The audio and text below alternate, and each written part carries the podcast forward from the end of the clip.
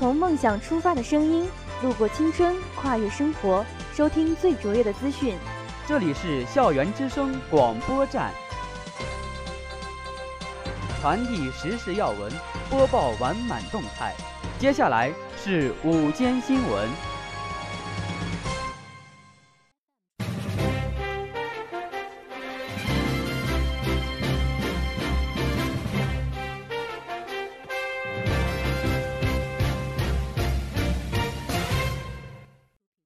亲爱的老师、同学们，大家好，我是播音员张凯峰，我是播音员高文敏。今天是十月十七号，农历九月十七，星期一。天气预报：下面播报太谷天气情况。今天天气多云转晴，最高二十二摄氏度，最低四摄氏度，微风，无持续风向，空气质量良好。历史上的今天，一九一一年十月十七号。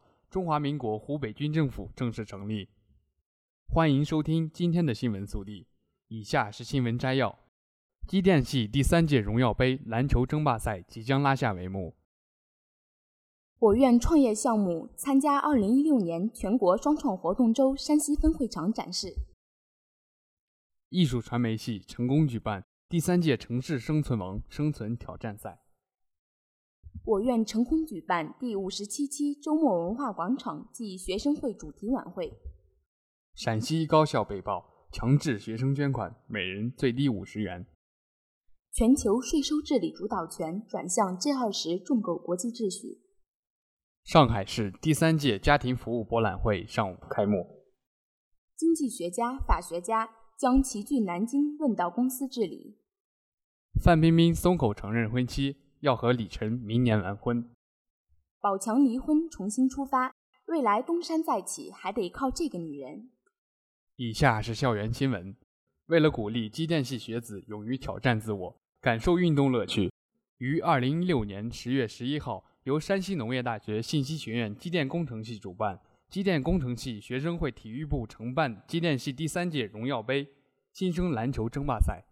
经过三天的精彩赛事。获胜班级已经决出，分别是电气一六零二、电气一六零五、电子一六零二和电气一六零一。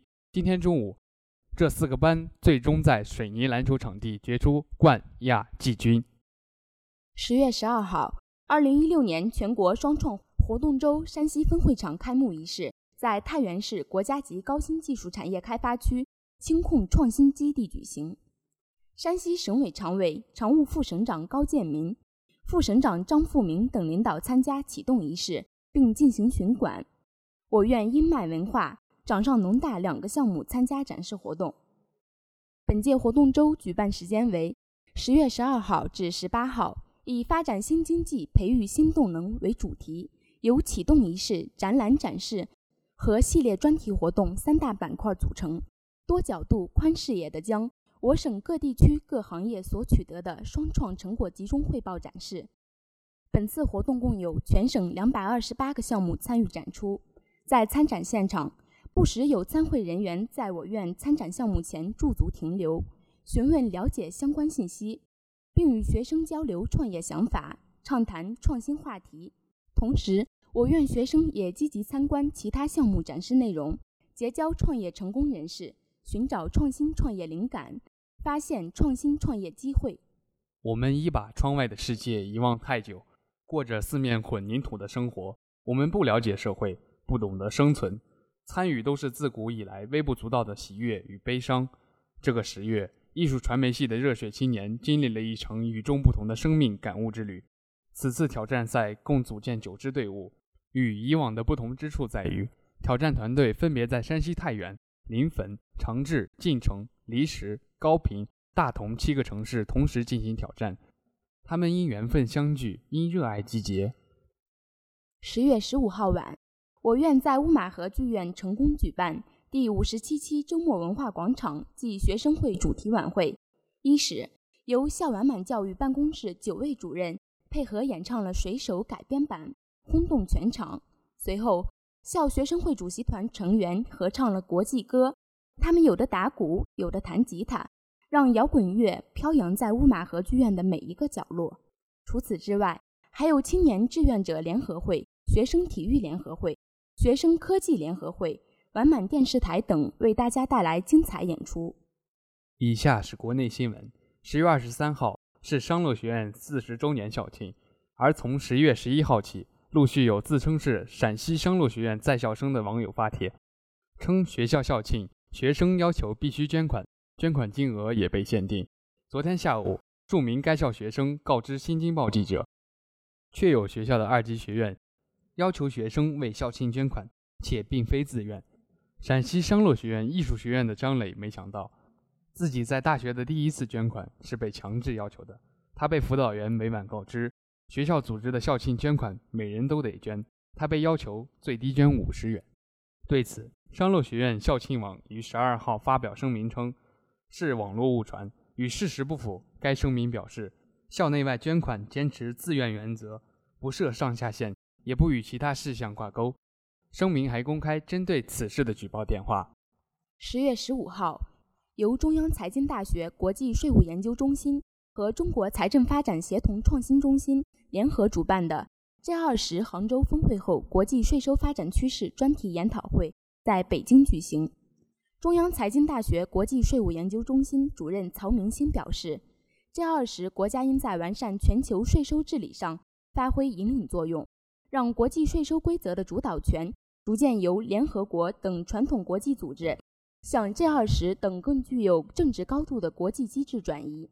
而中国政府提出建立中国国际税收政策研究中心，显露出中国政府以大国财政重塑国际政治经济版图的雄心。中国通过对社会主义市场经济体制的大胆创新和日益完善，为世界经济社会发展摸索出了另外一种道路，并通过“一带一路”的经济战略提出和推进，致力于路基和税基扩展中的共商、共建和共享。今年的 G20 税收高级别研讨会上，中国政府提出建立中国国际税收政策研究中心，宗旨在于。提出重构国际税收秩序的中国方案，贡献出中国智慧，分享中国经验，为打造创新、活力、包容、共享的世界经济做出贡献。这一宗旨也可以看作是中国政府以大国财政重塑国际政治经济版图的雄心的起点。曹明星分析道：“十月十五号，不是一家人，不进一家门。上海第三届家庭服务博览会在长宁区黄金街道步行街开幕。”本届家博会有数千名金牌、放心、诚信的家政服务员可供选择，其中包括经过上海家政员技能大赛激烈比拼后评选出的母婴护理、老年护理、烹饪厨艺和居家保洁等专业优胜能手，申成最美月嫂。上海开放大学女子学院培养出的一批大学生家政员，五十家示范性家政服务公司提供现场咨询和直接派工服务。上海家政公共服务网。上海家政微信公众号也会现场演示，教市民通过互联网平台查询合格匹配的家政服务员。现场还有家政服务技艺实战演练。经济走势分化，新旧发展动力正在转换。在经济新常态的背景下，“十三五”开局第一年即将走完。面对新形势，企业家们应该怎么思考？未来发展之路应该如何迈进？公司内部治理如何转化成生产力？成为了当前经济界关注的问题。在此背景下，由法制日报社主办的中国公司治理高峰论坛暨第五届中国公司法务年会将于十月二十八号至十月三十号在南京举行。大会主题为改革创新和调整转型。作为党和国家在民主法治领域最重要的主流媒体，呼吁和推进法治建设是法治日报社的自觉责任。经济与法治是社会发展永恒的命题。作为上层建筑的法治，脱离经济基础将失去意义。同样的，离开法治，经济也无法发展到更加公平和可持续的高级阶段。在中国经济进入经济新常态后，法治对于经济的意义更加凸显。即将于十月二十八号至三十号举行的中国公司法务年会，首次引入经济学家和经济话题。将法治问题融入经济背景，在对经济形势的解读中定位法治议题，将传统法务年会由法律人士的行业盛会升格为经济学家、企业家、法学家和法律实务工作者的跨界盛会。以下是娱乐新闻：范爷自从与大黑牛公布恋情以来，一直遭到网友的催婚催生。然而，近日范冰冰在西班牙第六十四届圣巴斯坦电影节，凭借着《我不是潘金莲》获得了最佳女主角奖，李晨陪同，两人一直秀恩爱。随后的互动环节再度提及婚姻，范冰冰终于松口回应：如果不出意外的话，应该是在明年，终于要结婚了。粉丝们的反应比当事人都要激烈。最后，真心祝愿这位恩爱的情侣早日修成正果。